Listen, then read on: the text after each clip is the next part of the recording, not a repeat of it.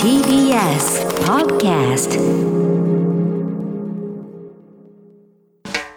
発信型ニュースプロジェクト。荻上チキ。セッション。ここからは毎日新聞 N 検セッション。N 検はニュース時事能力検定を略した言葉で新聞やテレビのニュース報道を読み解く時事力をつけるためのビジネスにも役立つ検定です毎週月曜のこの時間はそんなニュース時事能力検定 N 検を目指す方に時事力をつけていただくため一つの時事問題に関するテーマを取り上げ解説とクイズでリスナーの皆さんと学んでいきます。それでは今日取り上げるテーマはこちらです。中国と台湾が TPP への加入を申請。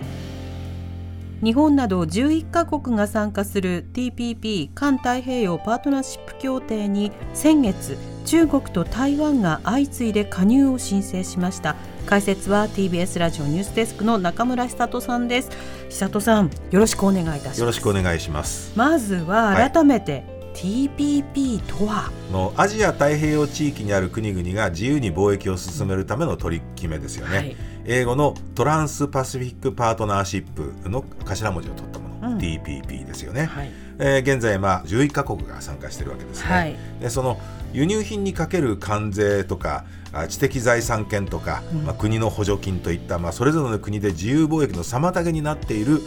障壁ですよね、はい、それを取り払って経済を活性化しようという狙いがあるわけですね。うん。今回中国と台湾が加入の申請を行ったこの狙いは何なんでしょうか、はい。えー、まず先月16日に申請を行った中国、はい、えー、これはそのアメリカとの対立が深まる中でアジア太平洋地域の経済で主導権を握る狙いがあるというふうに見られているわけですよね。まあ、中国はご存知のように一帯一路という構想を持っていて、はい、えー、陸と海と両方で貿易を活発にさせて経済発展を図ろうという計画があるわけです。でその中で、えー、中国の加入がこの TPP の加入が認められれば世界全体に占める TPP 加盟国の GDP 国内総生産の合計が現在の1割台から3割程度に高まると、まあ、そういう意味でも中国が主導権を握れるというふうに踏んでるわけですよね。で一方、22日に申請を行った台湾はこれ台湾というところは貿易依存型の経済なわけですよね、はい、だから国際的な自由貿易体制への参加というのを非常に重要視しているわけです、うん、で当初あの日本とか韓国とか東南アジア諸国などで構成される RCEP、はい、これ地域的な包括的経済連携協定というものなんですけれどもここへの加入を目指してたわけですよね。ここは TPP よりも比較的こう縛りが緩やかな、うんうん、あこれもの協定なんですけれどもねでところがここに中国が加盟したことで断念せざるを得なかったと。でそういうことで、えー、台湾としては、まあ、TPP の加入に向けて以前から加盟国と非公式の協議を続けてきたわけですね。うんうんこれどうして中国と台湾は同時期に加入申請を行ったんですか、まあ、それぞれその中国、台湾先に加入しようと互いに、えー、牽制し合ってるわけですよね。はい、で中国は台湾を領土とみなしてまあ一つの中国だということを原則に掲げてるわけですよね、はい、だから台湾が TPP に申し込むことに強く反発していると、うん、で一方、台湾側は中国が先に加入しちゃえば台湾が入りたいと言ってもそれは阻止されちゃうと。まあ、そういう可能性が高いと見て、もう加入申請を急いだというふうに見られているんですね。今後、この加入の認定に向けての流れはどうなってるんでしょう、はい。あのまあ、中国、台湾の加盟申請の前に去年、イギリスがねえー、加盟申請を行っています。ですから、まあ、その手続きが、まあ、先になるということになると見られてるんですけれども TPP に加入するにはすべての加盟国がいいでしょうというふうに認める必要があるんですよね。なるほどで台湾はその TPP のルールをすべて受け入れる考えなんですけれども、はい、中国っていうのはほら国有企業を特別扱いしたりとか、うん、あまあ、知的財産権が本当に守られているのかとか言っていたね、ねはい、その TPP のルールにそぐわない政策があるわけですよね、うん、ですから加入へのハードルは高いんじゃないかというふうに見られているわけですよね、その果たしてそのあたり、えー、まあ、中国が経済的に結びつきが強い国もね、えー、この今のすでに加盟している国の中にはあるわけですから、はい、えー、そのあたりどういうふうに中国が交渉していくのかというところも注目の一つですよね。そうですね。はいさあそれではここでニュース G 能力問題です、はい。TPP をめぐっては参加する方針だったある国が2017年に離脱しました、はい。えー、その国とは次に挙げる4つのうちどれでしょうか？1アメリカ。2カナダ。3オーストラリア。4ベトナム。さあラジオを聴きの皆さんどうぞ一緒に考えてみてください、うん、シンキングタイムスタートです。一緒に考えましょうえー、TPP をめぐっては参加する方針だったある国が2017年に離脱しました。その国とは次に挙げる4つのうちどれでしょうか？1アメリカ。2カナダ。3オーストラリア。4ベトナム。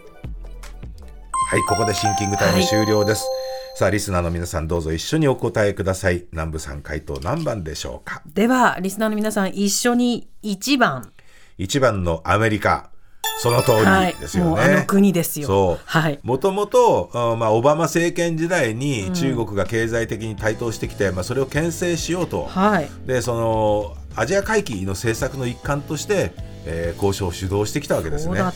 で、ね、もういろんなことの交渉も本当難産だったんですけれども2016年に協定がまとまったと、はい、思いきや2017年翌年ですよねアメリカ第一主義を掲げて多国間交渉より二国間の交渉なんだというトランプ前政権時代にやめるって言って離脱しちゃったわけですよね。うん、をひっくり返す勢いで。ですよね。で、まあ、それ以外のカナダ、オーストラリア、ベトナムというのは TPP の加盟国です。はいであのー、今回、中国が TPP に加入する申し込みをしたのはそのアメリカがもう TPP から今抜けちゃってると、うん、その中で多国間の経済枠組みに参加する姿勢をアピールしてアメリカに対抗しようという、こういう狙いも当然あるというふうに見られているわけですよね。うん、で、ね、そのオバマ大統領時代に副大統領を務めたのが今のバイデン大統領じゃないですか。はい、でバイデン大統領に戻ったことで今度アメリカの TPP 復帰論というのも浮上してるんですけれども、えー、国務省のプライス報道官先月24日の記者会見で、えー、世界に通用する競争力を強化するために国内に投資することが最初の仕事だというふうに述べていて、うん、現状ではこの早期復帰っていうのはちょっと難しいという見方なんですよね。えーまあ、あの今年の TPP の議長国は日本なんですよ。あそうでしたか。だから日本があの議長をやってるうちにということで中国、台湾が相次いで申請してきたというような見方もできるんでね、えー、果たして日本が今後どういう対応をしていくかということも注目されますね。はい。